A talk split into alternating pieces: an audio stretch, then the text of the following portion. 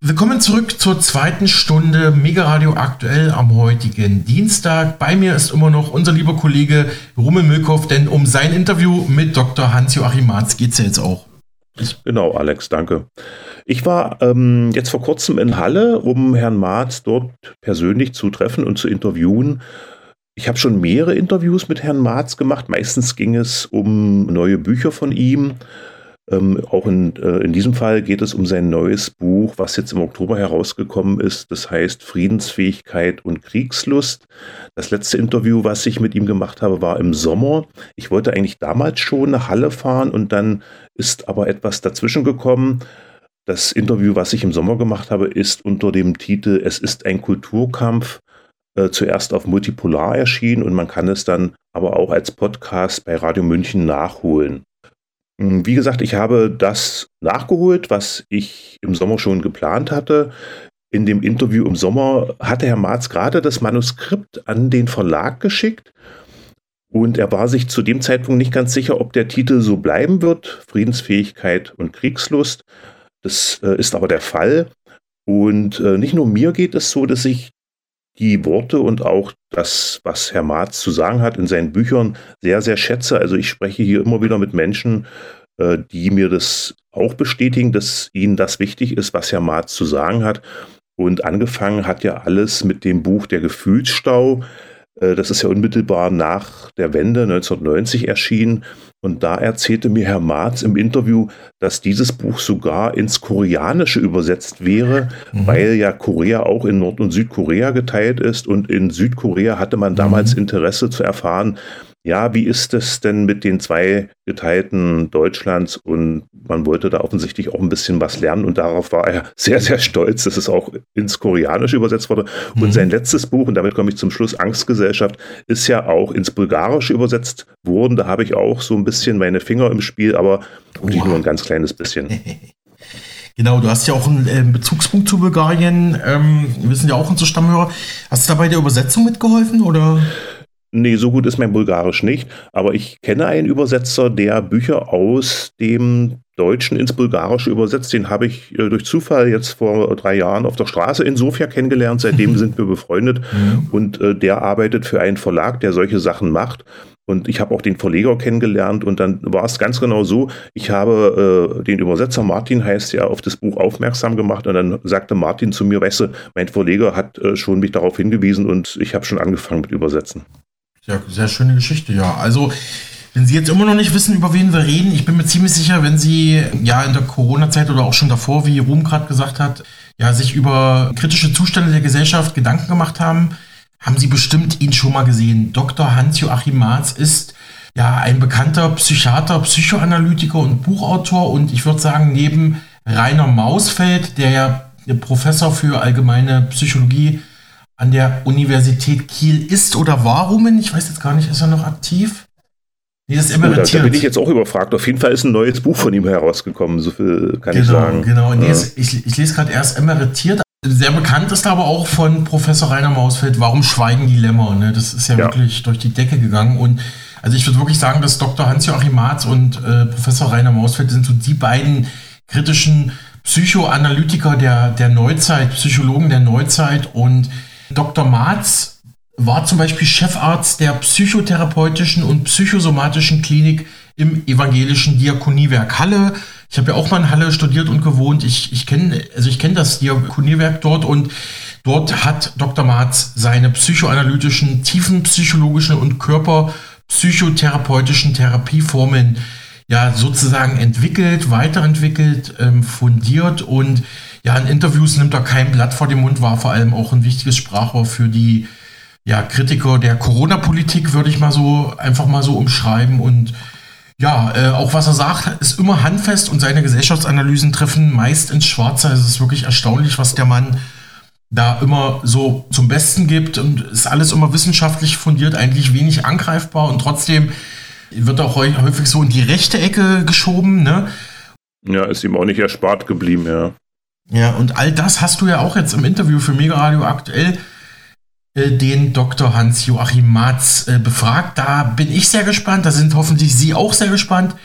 Wir hören uns das jetzt an und ich wünsche ja viel Vergnügen und ähm, Erkenntnisgewinn. Ja, kann Sehr man so gut, sagen, Roman? Genau. Ja, auf jeden Fall.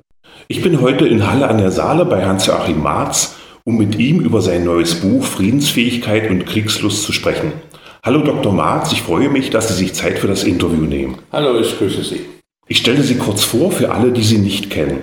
Sie sind Psychiater, Psychoanalytiker und Psychotherapeut und haben von 1980 bis 2008, also fast 30 Jahre, die psychotherapeutische Klinik im Krankenhaus des Diakoniewerks Halle an der Saale geleitet.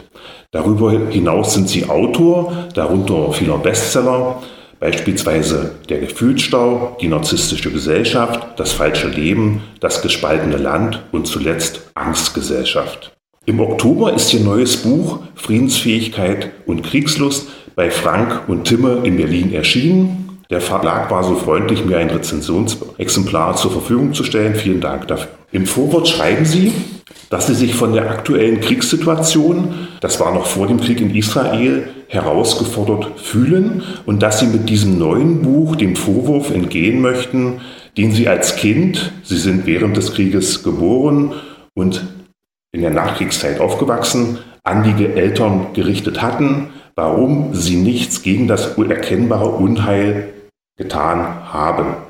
Wir hatten ihr neues Buch im Interview im Juli bereits kurz angeschnitten. Man kann dieses Interview nachhören und auch nachlesen. Es hat den Titel Es ist ein Kulturkampf. Zum Nachlesen ist es erschienen auf Multipolar und nachhören kann man es bei Radio München. Sie hatten damals gerade das Manuskript an den Verlag geschickt. Es stand seinerzeit noch nicht ganz fest, ob der Titel auch bleiben wird. Er ist so geblieben. Er, der Titel ist, wie gesagt, Friedensfähigkeit und Kriegslust. Und ich möchte auch mit dem Titel beginnen und gleich meine erste Frage dazu stellen. Sie sprechen, wie gesagt, von Kriegslust. Und ich kann mir vorstellen, dass es den einen oder anderen übertrieben erscheinen wird, dieser Begriff. Was würden Sie diesem erwidern, Herr Marz? Ja, es ist ein schwieriges Wort, das stimmt. Ähm, aber der Hintergrund ist tatsächlich meine Kindheitserlebnisse, die Frage an die Eltern und an die Lehrer und die Erwachsenengeneration, wie konnte es sein, dass ein ganzes Volk, die Deutschen, nahezu begeistert in den Krieg zog. Also äh, kriegslüstern war, den Krieg wollte, gut hieß, äh, bereit war, ein ganzes Volk, äh, die Juden vernichten zu wollen. Was ist mit den Menschen geschehen? Das hat mich ähm, beschäftigt, ein Leben lang, mein Berufsleben lang. Und ich habe immer wieder äh, auch danach geforscht, was könnten die Gründe sein. Und jetzt, wo seit dem äh, Krieg in der Ukraine Deutschland wieder, oder die führenden Politiker jedenfalls, in meinen Augen ähm, den Krieg unterstützen. Der Verteidigungsminister Pistorius hat ja vor kurzem die Menschen in Deutschland aufgefordert, wieder kriegstüchtig zu werden. Also wie kann das sein? Wie kann in einem Land wie Deutschland mit dieser Geschichte und der jetzt jahrzehntelangen Einstellung nie wieder und während den Anfängen es passieren, dass bereits wieder eine solche Kriegsunterstützung ähm, entstanden ist. So. Und um dieses schwere Wort Kriegslust näher zu erklären, ähm, habe ich auch in dem Buch ausgeführt, die kleine Schwester der Kriegslust ist Streitlust. Und da sind wir eigentlich bei jedem von uns. Also es geht um die Tatsache, dass man bei Lebensproblemen, Konflikten, Schwierigkeiten äh, fast jeder eine Tendenz hat, nicht bei sich selbst die Schuld, oder die Schwäche, die, die Beteiligung am Konflikt zu sehen, sondern immer dem anderen zuzuschieben. Du bist schuld, du bist der Schlechte, du bist der Böse, du machst mich krank und so weiter. Und die Tatsache, dass viele Menschen ihr Leben so gestalten, dass sie Partner haben, Freunde haben, Kollegen haben, mit denen sie häufig streiten können, an denen sie leiden können, ähm, denen sie etwas vorwerfen können, das hat mir deutlich gemacht, dass in den Menschen etwas vorhanden ist, was ich ja schon mal als Gefühlsstau bezeichnet habe. Also aufgestaute Gefühle von selbsterlittener Kränkung, Verletzung, Demütigung, Einengung, Unterdrückung, die aber nicht verarbeitet sind. Und dann ist die Gefahr groß, dass man in seinem weiteren Leben ähm, Menschen sucht, auf die man das projizieren kann. Dann leidet man am Partner, am Vorgesetzten, am Politiker. Oder die Gesellschaft kennt dann solche Tendenzen. Es gibt den Erzfeind, es gibt, äh, gibt die Imperialisten, es gibt die Kommunisten und jetzt gibt es die Russen, die äh, im Grunde genommen, oder die Hamas, die jetzt äh, gesamtgesellschaftlich als ja, Zielscheibe von Gefühlsstau benutzt werden. Sie haben schon das Stichwort jetzt geliefert, der Gefühlsstau. Äh, Sie, Sie deklinieren in Ihrem neuen Buch anhand von Mutterbedrohung, Mutterbesetzung, Muttermangel, Muttervergiftung und auch Vaterterror, Vatererpressung, Vaterflucht, Vatermissbrauch durch, wie der Grundstein für Friedensfähigkeit und oder eben Kriegslust in der Kindheit gelegt wird. Und sie sagen, dass viele Menschen heute unter einem Gefühlsstau leiden, der sie krank und oder böse werden lässt. Meine Frage dazu ist, warum gibt es keine andere Lösung, keinen anderen Weg, diesen Gefühlsstau aufzulösen und etwas provokativ erlaube ich mir hinzuzufügen, gibt es nicht genug Computerspiele, Alkohol, Drogen etc.? Das ist schon die Antwort. Ja, das sind die Wege, ähm, die man benutzen kann, um Gefühlsstau abzureagieren. Ich will ganz kurz nochmal äh, erklären, was mit dem Gefühlsstau gemeint ist. Die meisten Kinder werden nicht so angenommen, verstanden, bestätigt, geliebt, wie sie es gebraucht hätten, sondern sie müssen lernen, also die meisten müssen lernen, sich so zu verhalten, wie es gewünscht ist, wie die Eltern das erwarten, dann natürlich wie die Schule, die Krippe, die Kindergarten, die Schule und letztlich die Gesellschaft. Das heißt, die meisten Menschen haben sich nicht so entwickeln und entfalten können, wie sie nach ihrer Anlage, nach ihren Möglichkeiten, aber auch ihren Begrenzungen in der Lage wären, sondern sie mussten lernen, wie sie sein sollen, damit sie von den Eltern, der Schule, der Gesellschaft anerkannt werden. Das ist eine Selbstentfremdung. Und eine solche erlittene Selbstentfremdung geht immer mit Gefühlen einher. Also man ist zu Recht empört, gekränkt, beleidigt, äh, seelischer Schmerz, äh, weil man eben so abgewertet wird in den, mit den eigenen Fähigkeiten. So. Und diese Gefühle dürfen in aller Regel in der Kindheit nicht ausgedrückt werden, dann heißt es, sei ruhig, beherrsch dich, werd ja nicht frech oder das musst du doch einsehen und so weiter. Und so entsteht etwas, was ich Gefühlsstau nenne, also ähm, Gefühle, die im Menschen sind, aber nicht zum Ausdruck kommen. Und die sind eine der Quellen, die ständig Stress machen, an dem man krank wird. Oder aber, wenn man das nicht gegen sich selbst richtet und krank wird, ist die Gefahr groß, man richtet es gegen andere. Du bist schuld, du bist der Böse. Und ähm, auf diese Weise, ich habe das mal so gesagt, ist die Gefahr groß, dass hm, jeder sich sein eigenes Schwein hält, so könnte man das sagen. Also äh, eben einen, einen anderen Menschen oder eine Situation, an der man ständig leiden kann, wo man sich abreagieren kann.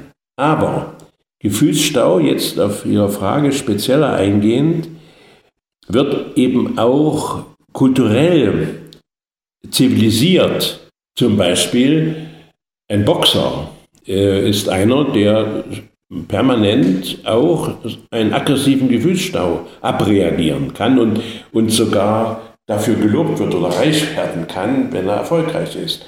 Bis hin meinetwegen, ich sage das mal so, auch der Zahnarzt kann einen Beruf haben, wo er hm, seine latente ähm, Aggressivität auslebt, ähm, das ist kein Vorwurf, sondern äh, das ist auch eine Chance. Gott sei Dank gibt es eben auch solche Berufe, aber die geeignet sind, eben innere Spannung auch kultiviert, zivilisiert ähm, abzuführen. Und äh, so kann man äh, im Grunde genommen äh, viele ähm, äh, Situationen oder Möglichkeiten in der Gesellschaft finden, wo man sich immer ähm, von den inneren Spannungen abreagiert.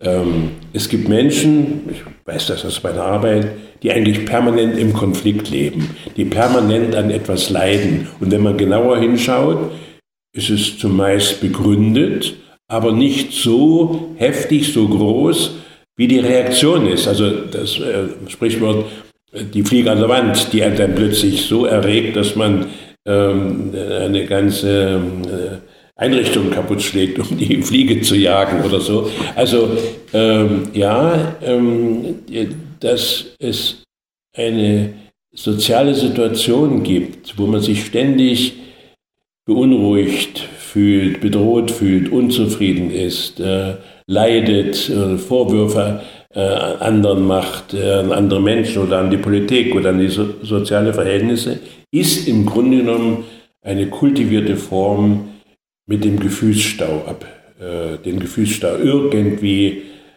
versteckt abreagieren zu können, so wie ein, ein ständiges Ventil, wenn man sich dann über äh, andere Menschen so aufregen kann. Sie hatten jetzt äh, im Zusammenhang mit dem Gefühlsstau die Eltern angesprochen, Mutter und Vater. Es ist jetzt in letzter Zeit auch wieder die Früh- und Fremdbetreuung von Kindern in den Mittelpunkt getreten, die ich so in dieser Form, in dieser flächendeckenden Form eigentlich bisher nur aus der DDR kannte und in Erinnerung habe. Ich erinnere mich auch, dass sie eben äh, nach dem Ende der, DDR gerne verteufelt wurden, diese Frühbetreuung in den Kinderkrippen. Und äh, aber praktisch dasselbe findet heute in den Kitas, in den äh, Kindertageseinrichtungen statt. Meine Frage ist dazu, vielleicht haben Sie darauf eine Antwort, wie konnte es so weit kommen, dass etwas, was jetzt vor 30 Jahren regelrecht verteufelt wurde, jetzt plötzlich wieder als normal angesehen wird, mhm. als selbstverständlich? Mhm. Also in der Tat äh, waren die Verhältnisse in der DDR äh, furchtbar. Ähm, praktisch eine zu frühe Trennung des Kindes von der Mutter ist immer eine schwere Traumatisierung ähm, und eine Quelle der späteren Persönlichkeitsprobleme, die ein Mensch hat. Also da gibt es überhaupt keinen Zweifel mehr. Das ist hinreichend äh, vielfach belegt, wie wichtig vor allen Dingen die ersten drei Jahre sind, dass einem Kind eine kontinuierliche, sichernde, liebevolle Bindung angeboten wird. Also ähm, es sollte nicht um eine frühzeitige Bildung, sondern um eine Bindung, die, die sichernde Erfahrung für das Kind. Hier ist eine Mutter, hier ist ein Mensch, der, auf den ich verlassen kann, der mich versteht, der zu mir hält. So, ähm, wir, zu DDR-Zeiten war das furchtbar, dass ähm, der größte Teil der Kinder schon sehr früh in der Krippe war, manche sogar in der Wochenkrippe, also eine ganze Woche lang von der Mutter getrennt. Und über die Folgen haben wir ja in, der, in der, Psychotherapie ähm, viel äh, damit zu tun gehabt. So. Ähm, es gab tatsächlich mit der Wende eine Hoffnung, dass sich das ändert. Diese Hoffnung ist wirklich verloren gegangen. Und jetzt die Frage, wie, wie, konnte das wieder so kommen? Das sind für mich zwei mögliche Antworten. Das eine ist eine ökonomische und das andere eine ideologische. Äh, wir wissen, dass die kapitalistische Gesellschaft ähm, sehr stark das Interesse hat, äh, die Menschen ähm, in Arbeit, äh, dass die Menschen arbeiten, also dass auch die Frauen ähm, äh, gebraucht werden als Arbeitskräfte und ausgenutzt werden können. Ähm, der ganze auch feministische Kampf um die Gleichberechtigung der Frauen wird ja leider zu Ungunsten des familiären, des mütterlichen ähm, ausgetragen. Also ähm, im, im Feminismus kommt Mutter eigentlich schon gar nicht mehr vor. Und äh, diese große, wichtige Aufgabe und Funktion einer Frau, wenn sie Kinder kriegt, dass sie eben ausreichende Fähigkeit und Zeit hat und sozial abgesichert ist, auch gut für das Kind da sein zu können. Also äh, der ökonomische Druck, ähm, du musst arbeiten oder aber auch die persönliche Erfahrung, ich äh, muss Geld verdienen, wenn ich äh, mein Muttersein nicht hinreichend finanziell abgesichert ist, führt eben dazu, dass ähm, tatsächlich wieder eine zu frühe Trennung äh, zwischen Mutter und Kind entsteht. Und der ideologische Faktor ist eigentlich der schlimmere. Äh, mit dem Wissen, ähm, und das haben in der letzten Zeit ja äh, Politiker, sogar unser Bundeskanzler ausgesprochen, dass ähm, die Herrschaft über die Kinderstube im Grunde genommen wichtig ist, um auch letztlich politische Macht äh, auszuüben. Das heißt, wenn Kinder früh in dem Sinne entfremdet werden, keine sichere Bindung bekommen durch die Eltern, durch die Mutter, dann bleiben sie verunsichert, bleiben identitätsschwach, bleiben im Gefühl minderwertig und abhängig und sind dann immer in Gefahr, das zu tun, was von ihnen verlangt wird, weil sie keine eigene sichernde Meinung haben. Und das ist ein probates Herrschaftsmittel. Also man muss praktisch nur dafür sorgen, dass die Kinder keine gute frühe, frühe Bindung haben. Dann bleiben sie abhängige Menschen und lassen sich für alle politischen, ideologischen, moralischen, religiösen Zwecke missbrauchen. Und das sehe ich heute als einer der Gründe, weshalb also die, die Ideologie, ähm, des, den Herrschaftswunsch über den Menschen ähm, dazu geführt hat, dass es wieder ähm, eine so frühe Trennung zwischen Mutter und Kind gibt. Ich komme zu einem anderen Punkt in Ihrem neuen Buch ähm, Friedensfähigkeit und Kriegslust. Sie schreiben dort, dass im Ukraine-Krieg die Möglichkeit einer Besatzung nie wirklich ernsthaft erwogen wurde und erwähnen in dem Zusammenhang, dass beispielsweise Deutschland nach dem Zweiten Weltkrieg auch besetzt war. Dieser Vergleich mag einigen etwas weit hergeholt erscheinen. Jetzt meine Frage an Sie. Warum sollte Ihrer Meinung nach trotzdem eine Besatzung im aktuellen Krieg in der Ukraine ernsthaft erwogen werden?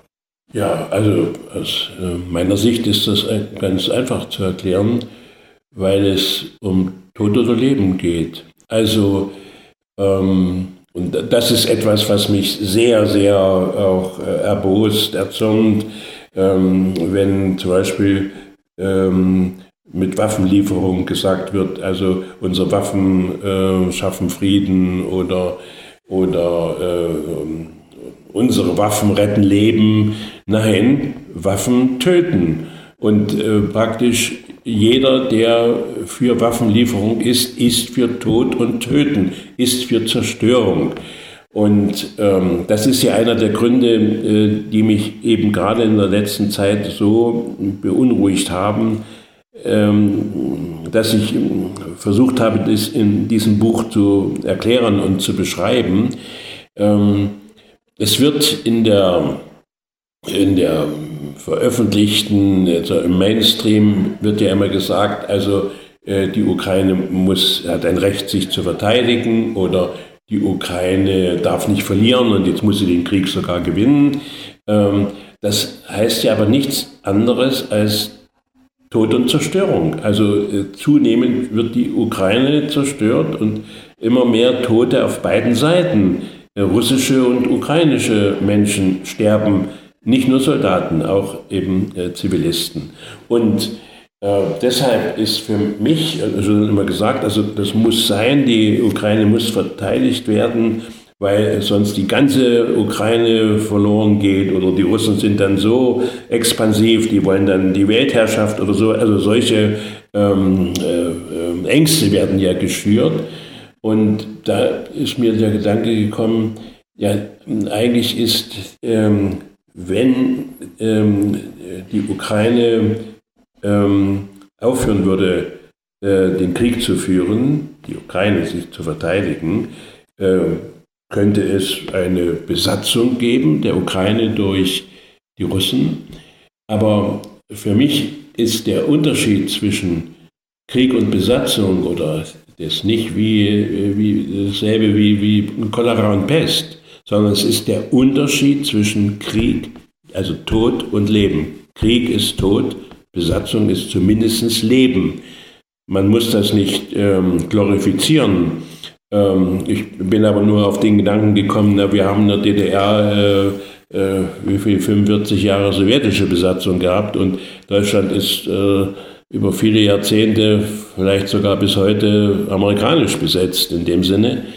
Ähm, also ähm, das muss nicht, also das DDR-Leben war nicht besonders gut, aber es war zu leben. Ähm, und man konnte sich sogar ähm, im zivilen Widerstand äh, oder im anderen, äh, indem man andere Werte ähm, bemüht war, ähm, zu realisieren, konnte man sich sogar bewähren und, und äh, eine eigene menschliche Würde äh, bewahren. Also ähm, deshalb ist für mich ähm, Besatzung zwar eine mögliche Besatzung zwar nichts, worüber man sich freuen kann, aber es bleibt im Leben und nicht im Töten. Und von daher ist für mich diese Alternative klar, äh, dass, dass äh, jeder, jede äh, weitere Verteidigung, jede Waffenlieferung ähm, mehr den Tod bringt als möglichen Frieden. Und selbst wenn es irgendwann mal wieder einen Frieden gäbe, wäre der auf Kosten von Tausenden Toten, Verletzten, Verkrüppelten und eben einer massiven materiellen Zerstörung. Im Zusammenhang mit einer möglichen Besatzung möchte ich, ich Sie noch fragen, ob für Sie dies auch einen friedlichen Widerstand einschließen würde und ob Sie dabei möglicherweise auch an Gandhi denken, der meinte, dass es keinen Weg zum Frieden gibt, denn Frieden ist der Weg. Ja, also natürlich, äh, ähm, wenn man von einer fremden Macht besetzt, besetzt wird, äh, führt es immer dazu, dass es Menschen gibt, die sich da schnell äh, ein- und unterordnen und sogar die Besatzung unterstützen und welche, die ähm, versuchen, sich irgendwie durchzumogeln. Und es gibt den zivilen Ungehorsam oder Widerstand. Den halte ich für sehr wichtig und wertvoll. Also wenn eine Besatzungsmacht Unrecht handelt, das ähm, muss ja nicht in allen Dingen so sein, aber dort, wo Unrecht geschieht, wo andere Interessen, andere Menschen, andere Gruppen ähm, benachteiligt, unterdrückt werden ähm, oder vielleicht sogar ähm, getötet werden, ausgesondert werden oder so, ähm, ist ziviler Ungehorsam und Widerstand eine erste Bürgerpflicht, also auch um die eigene Würde äh, zu wahren. Ähm, und natürlich ist äh, bei der Frage des Widerstandes keiner ist äh, als Held geboren. Also jeder wird sich immer fragen und prüfen müssen, wie viel Widerstand kann ich mir erlauben, kann ich mir leisten? Mit welcher Strafe muss gerechnet werden? Kann ich die Folgen ertragen?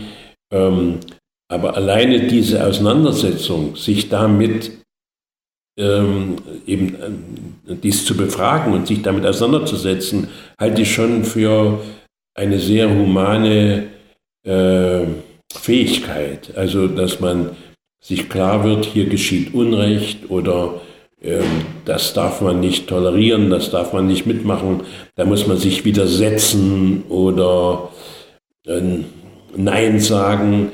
Manchmal, wenn ich so an DDR-Verhältnisse denke, waren wir ja oft auch in dem Sinne subversiv, dass wir manchmal Ja gesagt haben, aber Nein getan haben. Also Ne, äh, ähm, und das halte ich äh, nicht für moralisch schlecht, denn wenn die Besatzungsmacht Unrecht handelt, dann ähm, kann man sich auch auf diese Weise schützen und tricksen und äh, auch lügen, ähm, um sich zu schützen und um nicht eine, eine Erwartung schlecht, selbst schlecht zu handeln zu denunzieren, dem Unrecht beizusteuern, äh, etwas entgegenzusetzen. Sie führen in Ihrem Buch die Begriffe Bellifiel und Pazifil ein. Könnten Sie diese Begriffe bitte kurz erklären und warum Sie das, was uns die Politik als Pazifil verkauft, allen voran Waffenlieferungen in ein Kriegsgebiet oder auch die unkontrollierte Zuwanderung und ihre Unterstützer für Bellifiel halten?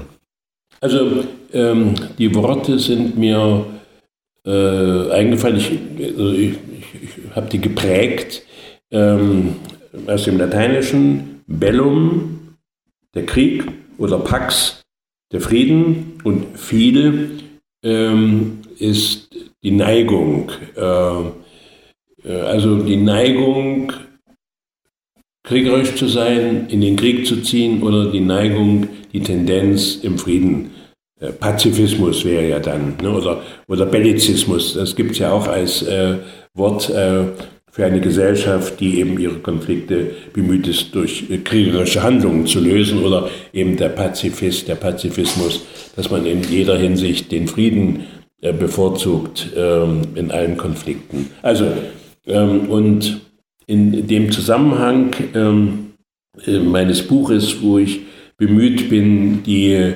persönlichen Gründe aus den Frühstörungen mütterlicher und väterlicher Seite äh, ähm, zu begründen, was es braucht, damit ein Mensch friedensfähig bleiben, sein und bleiben kann oder aus welchen frühen Verletzungen er kriegslüstern wird oder eben böse im Sinne von du bist schuld, ähm, sind äh, praktisch diese Begriffe für mich hilfreich. Äh, Bellifil wäre dann eben die Fähigkeit ähm, äh, oder die Tendenz, ähm, seine eigenen Probleme und Schwierigkeiten eben in der Zuschreibung des Bösen an andere. Du bist schuld, du bist der Feind, du musst vernichtet werden. Also eine Tendenz, eines Menschen im Gefühlsstau, seine eigenen Fehler und Schwächen nicht bei sich zu sehen, sondern immer projektiv am anderen erkennen zu wollen und um es dann dort zu bekämpfen. Und äh, Pazifil wäre eben das Gegenteil des Menschen, die mit sich im Reinen sind, die sich selbst verstehen und gerne haben können, die sich selbst lieben im besten Sinne, ähm, das ist die Voraussetzung dafür, um pazifil zu sein. Ich bin mit mir zufrieden. Ich bin okay, so wie ich bin, mit allen Ecken und Kanten, mit allen Begrenzungen, mit allen Möglichkeiten natürlich. Äh, nur ein solcher Mensch kann friedensfähig bleiben, also hat eine Paziphilie, weil er ein Geliebter ist und sich selbst äh, gut äh, annehmen und verstehen kann ähm, schafft das die Bereitschaft, das auch anderen Menschen zuzugestehen und äh, ihnen hilfreich zu sein, dass sie auch äh, gut sich selbst verstehen können, um äh, eben ähm, in Frieden äh, leben zu können. Ja. Und äh, im Moment, Ihre Frage zielt ja darauf hin, dass äh, wir erleben müssen, dass äh, zum Beispiel Waffenlieferungen ähm, als positiv. Äh, also in meinen Augen sind Waffenlieferungen natürlich bellifil, aber sie werden als pazifil ausgegeben. Unsere Waffen retten Leben. Also äh, äh, eine schlimmere Lüge oder Verdrehung kann man nicht ähm, ähm äh, sagen. Waffen äh, im Krieg sind zum Töten da. Und selbst wenn wenn gemeint wird, davon gehe ich mal aus, unsere Waffen retten Leben, dann wird gemeint zum Beispiel vielleicht in der Verteidigung ukrainisches Leben. Aber russisches Leben ist dann offensichtlich nichts mehr wert. Ja? Also das ist auch ein so offenkundiger Rassismus, dass plötzlich der, die, die, Russen als Feind, die sollen getötet werden. Ja? Äh, also äh, von daher ist diese Einschätzung, also mit, mit Waffen Frieden schaffen oder unsere Waffen retten Leben, für mich eine übelste äh, Verdrehung der Tatsache. Also es geht immer nur um Töten, um Morden, um Zerstören mit, mit Waffen.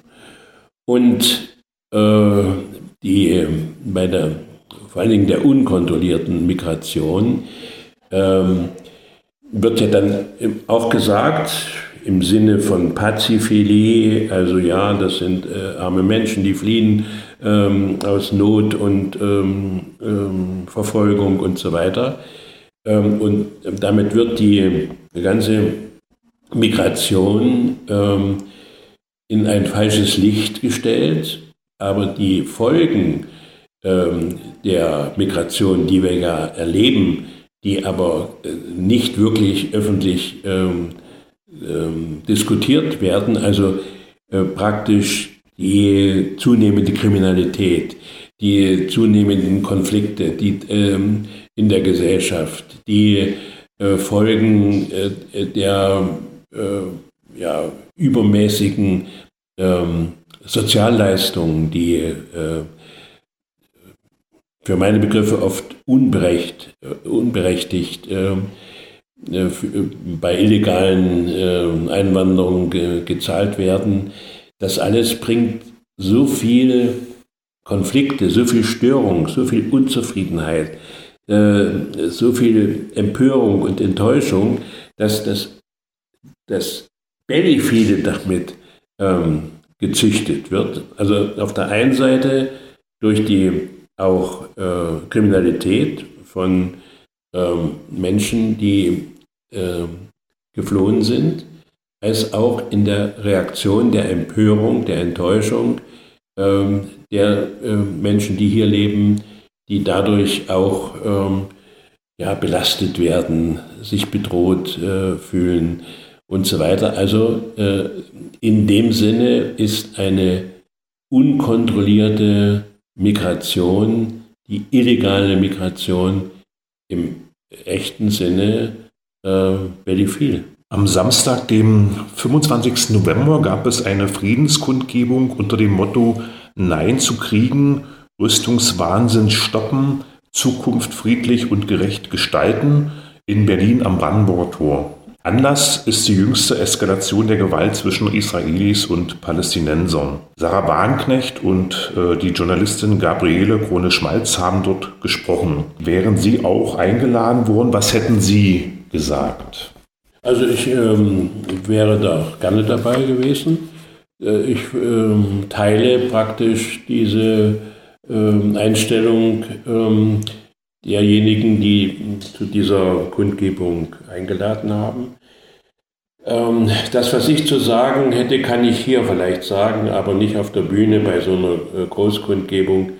Ähm, die geht immer darum, ja, man muss das Böse ähm, erkennen, benennen, aber immer auch von sich ausgehend. Also ich habe in ein Buch von mir, das war ja im gespaltenen Land zum Beispiel ein Kapitel, geschrieben, du Nazi, Ausrufezeichen, ich Nazi, Fragezeichen. Und ich meine damit, ähm, erstens, wer heutzutage zum Beispiel äh, so unkontrolliert andere Menschen äh, als Nazi beschimpft, tut in meinen Augen etwas, was er eigentlich vorgibt, bekämpfen zu wollen. Also er ist dann selbst ein Nazi oder einer, der andere verfolgt oder denunziert. Ja? Und äh, das ist so absurd. Ja?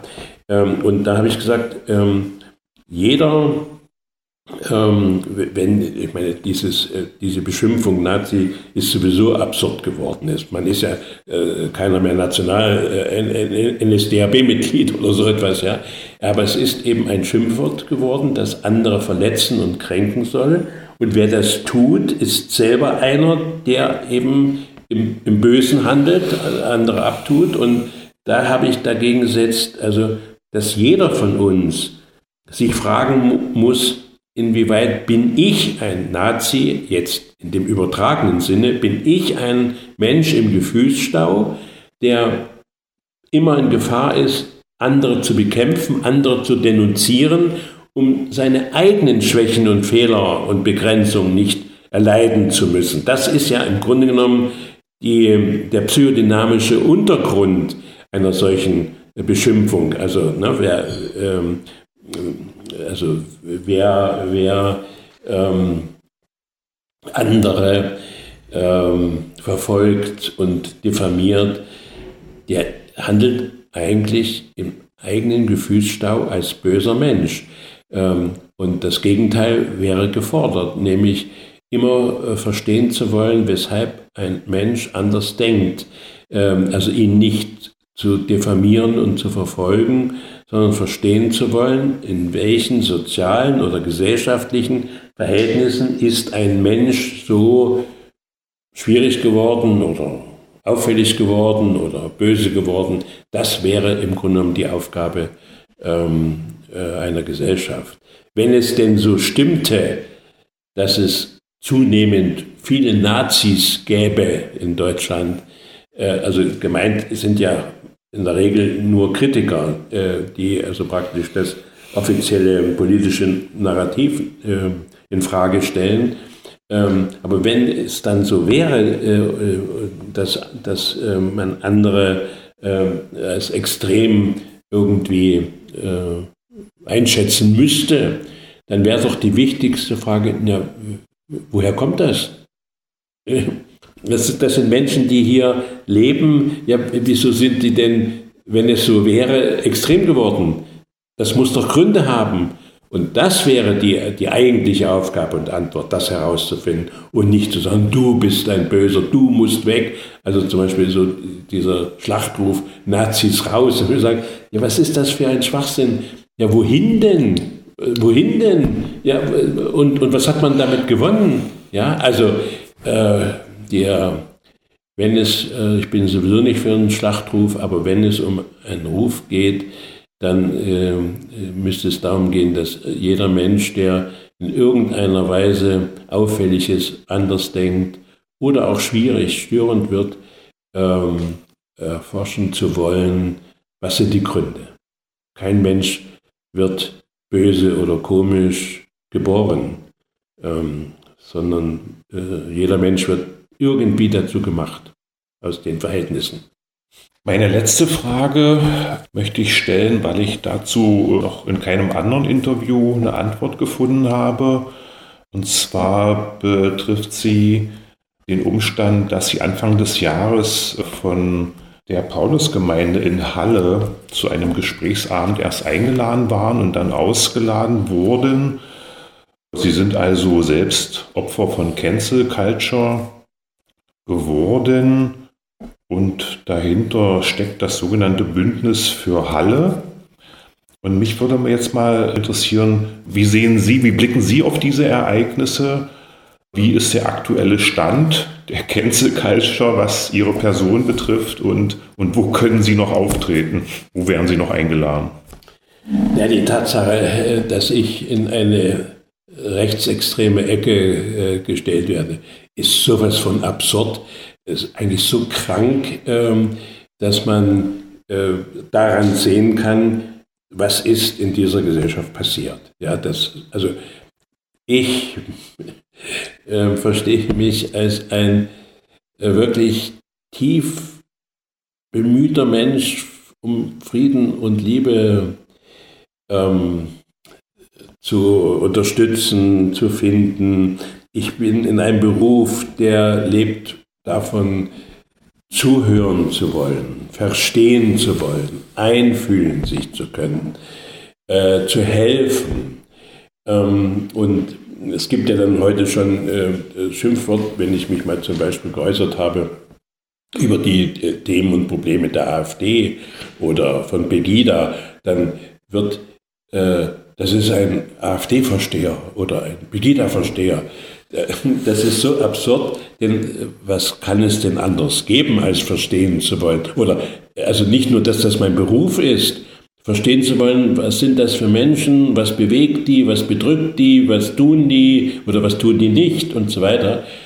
Ähm, aber das ist jetzt ähm, die Selbstverständlichkeit meines Berufes, aber das halte ich auch im Grunde genommen für die Selbstverständlichkeit des sozialen Auskommens, dass man immer wieder äh, bemüht ist, Andersdenkende nicht zu beschimpfen, zu diffamieren, sondern ähm, wissen zu wollen, verstehen zu wollen, weshalb denkt dieser Mensch anders als ich oder als ähm, eben, weiß ich, politisch gewollt wird. Es hat Gründe.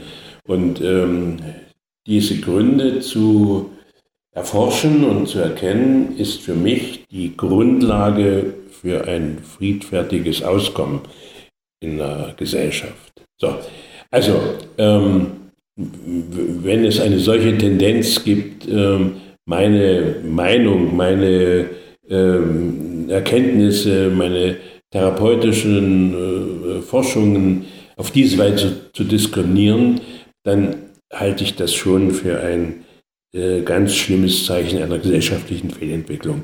Das ist das Ende der Demokratie, wenn ähm, solchen äh, bösartigen Verleumdungen ähm, Recht gegeben wird oder wenn sie äh, praktisch bestätigt werden. So. Und äh, in dem speziellen Fall hat mich die Reaktion der Paulusgemeinde, die hat mich ähm, tatsächlich äh, verletzt. Ähm, also die, die ähm, Tendenzen, die sogenannten Kampf gegen Rechts ähm, in, in der ganzen Bundesrepublik, das ist ja erkennbar, das ist ideologischer Irrsinn im Grunde genommen, in dem genannten Sinne. Es wird, es wird äh, verletzt, äh, diskriminiert, statt äh, zu verstehen. Aber dass in dem Fall die Paulusgemeinde dem zugestimmt hat, also ich kann verstehen, wenn da eine Tendenz ist, also äh, wir mögen den Marz nicht und wir, seine Meinung gefällt uns nicht. Äh, und wir werden die Veranstaltung stören oder so. Das kann ich verstehen, dass man, dass einem das nicht gefällt, dass man sich da irgendwie äh, verteidigen müsste oder schützen müsste und so weiter. Da kann ich verstehen, wenn äh, jemand sagt, okay, das ist uns zu viel Aufwand, das wollen wir nicht. Aber das hat die Paulusgemeinde nicht getan, sondern äh, sie hat mir dann äh, zu erkennen gegeben in einem Schreiben, ja, sie hätten sich überzeugt von dem, was da als Dossier gegen mich ähm, ähm, aufgestellt wird, was ich alles irgendwo wann gesagt hätte, und sie fänden dann die Kritik äh, zurecht. Ja, das hat mich verletzt. Also wie, wie eine Kirchengemeinde diesen Unsinn einfach nur übernimmt, selbst wenn etwas berechtigte Kritik wäre, dass ich da irgendwas mal falsch äh, eingeschätzt hätte, ist doch also das zumindest einer christlichen Gemeinde, dass die bemüht ist, äh, ja, das irgendwie hilfreich zu klären. Also Christentum ist für mich Frieden und Liebe. Hätte man ja auch thematisieren können zum Beispiel. Natürlich, ja. natürlich. Ja. Und äh, es hat ja dann einen Abend gegeben, der mhm. offensichtlich sehr konstruktiv verlaufen ist, äh, aber ich war eben ausgeladen. So, ja.